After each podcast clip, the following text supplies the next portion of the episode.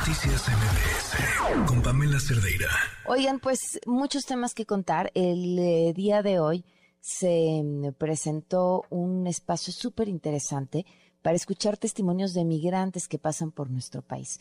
Le agradezco mucho a Paris Lezama, director del Pozo de Vida y miembro del Consejo Directivo de Esperanza Migrante. ¿Cómo estás, Paris? Muy buenas noches. Hola, ¿qué tal, Pam? Muy, muy bien. ¿Y tú? Bien, también en la línea Ana Saiz, directora de Sin Fronteras. ¿Cómo estás, Ana? Buenas noches. Hola, Pam, qué gusto saludarte. Muchas gracias. Cuéntanos, Ana, sobre este proyecto.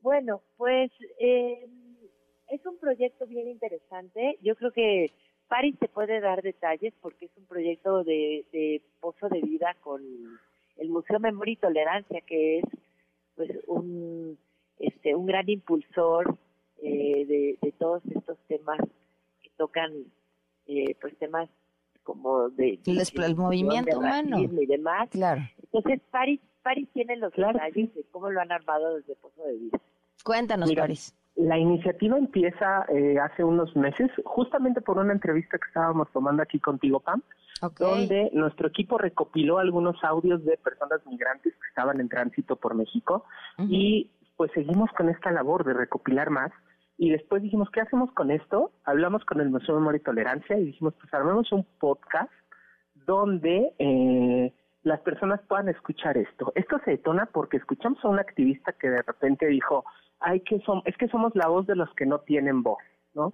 Nos empezó a brincar el ojo y dijimos, no, espérame, todas las personas, todos los seres humanos tienen una voz que tiene que ser escuchada. Entonces, lo que tenemos que hacer es escuchar estas voces. Entonces, así surge este podcast como un, puente para, para juntar las voces de estas personas que son muy particulares, pero también para reflejar la realidad de lo que se está viviendo. Entonces, invitamos a analistas expertos en el tema, para que nos compartieran un poco. Entonces, invitamos a personas como eh, Ana Saiz de Sin Fronteras, que ahorita nos va a compartir un poquito más de la experiencia que ella tuvo al grabar uno de los episodios. En otro de los episodios aparece eh, Alonso Hernández, que es un experto del cole. Uno más lo graba eh, Luis Raúl González, que él es el ex titular de la Comisión Nacional de Derechos Humanos, ¿no? Tan importante escuchar una voz de, desde, desde alguien que estuvo al frente de la Comisión Nacional de Derechos Humanos, ahora que pareciera que esta, que esta comisión no tiene voz, ¿no? Entonces, eh, para nosotros fue muy importante las contribuciones de cada uno de ellos y de ellas. Y pues mira, Ana Saiz está aquí para contarnos un poquito de su experiencia al grabar esto y también para decirnos cuál es la realidad de la situación que ella ve. ¿Cómo fue para ti, Ana? Cuéntanos. Pues eh, Mira, Pam, la verdad es que es eh, muy interesante que el protagonismo de estos podcasts pues lo lleven precisamente los testimonios, escuchar las voces de lo que viven las propias personas migrantes y refugiadas en México. Entonces, creo que como bien dijo Paris, ahí están sus voces y muchas veces lo que pasa es que no podemos escucharles por miedo, no podemos escucharles porque realmente están resolviendo pues problemas que atañen a su vida, eh, a, su vida diaria, que tienen que resolver.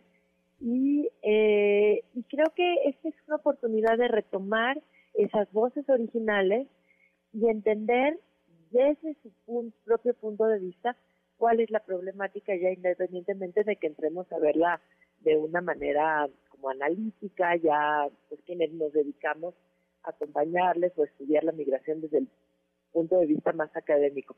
Pero creo que por eso es muy potente el podcast y vale la pena, pues, eh, pues, pues, ahora sí que invitar a toda la gente a que lo pueda escuchar, porque nos hablan de problemáticas sistemáticas que tienen, por ejemplo, pues que no se les reconozcan sus derechos básicos en el país, como ya lo hemos platicado incluso en tu programa, en cuando hablamos de aeropuertos, cuando hablamos de, de temas así, este, como, del, del diario de las personas eh, extranjeras que viven en México, ¿no?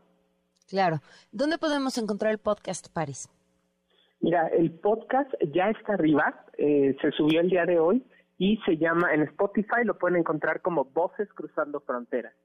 Pues lo subimos este fin de semana porque el 18 de diciembre se conmemora el Día Internacional del Migrante, entonces pues es un buen momento para conmemorar este día recordar que las personas migrantes tienen una voz que tiene que ser escuchada, ¿no? A mí me sorprendía muchísimo un, comentario que hacía eh, Ana hoy en, la conferencia de prensa, precisamente sobre la situación que están viviendo las personas migrantes al, que les quitan sus documentos y se los rompen, ¿no? Son documentos que les da la autoridad, en el sur, pero en el norte la misma autoridad se los quita y se los rompe.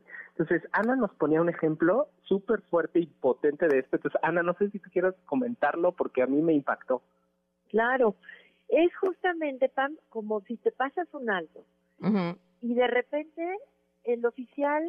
Me pide la licencia y la rompe. Exacto. Sí. O como si llegas a votar a la casilla y te rompen tu credencial para votar. Sí, claro. Eso es lo que viven las personas migrantes y refugiadas a diario, la certeza que nos da nuestros documentos emitidos por una autoridad oficial mexicana, de repente no son reconocidos por esa misma autoridad. Entonces, imagínate si vamos a permitir este tipo de abusos, luego nos va a pasar con otro tipo de instrumentos. Claro.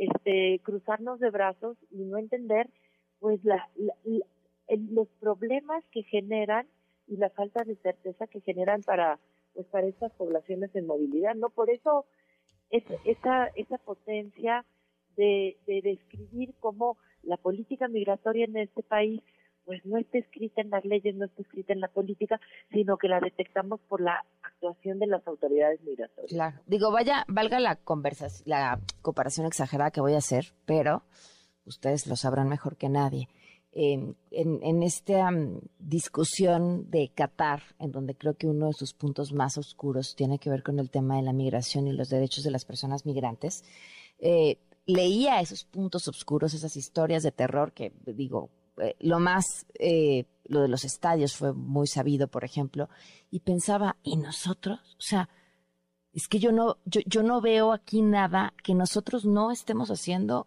que también sea digno de ser una historia de terror que nos debería de tener avergonzadísimos. Sí, no, y sobre todo que las autoridades responsables de velar por los derechos, porque el límite de la autoridad es el derecho humano. Entonces, las autoridades responsables de velar por estos derechos humanos pareciera que están cruzadas de brazos. Entonces, por eso para nosotros fue muy interesante que el ex titular de la CNDH hasta el 2019 eh, accediera a participar en esto. Pueden entrar al podcast y escuchar su perspectiva ante una voz callada de, una CNDH actualmente en el tema migratorio, pues tenemos esta otra voz, ¿no? Que, tiene la misma autoridad para, para hablarnos de que, que además ha recibido esta CNDH un, récord de denuncias por parte de personas eh, migrantes. Pues Ana Paris, felicidades, muchísimas gracias y que busquen este podcast Voces Cruzando Fronteras. Gracias por haber conversado con nosotros. Muchas, gracias. Noticias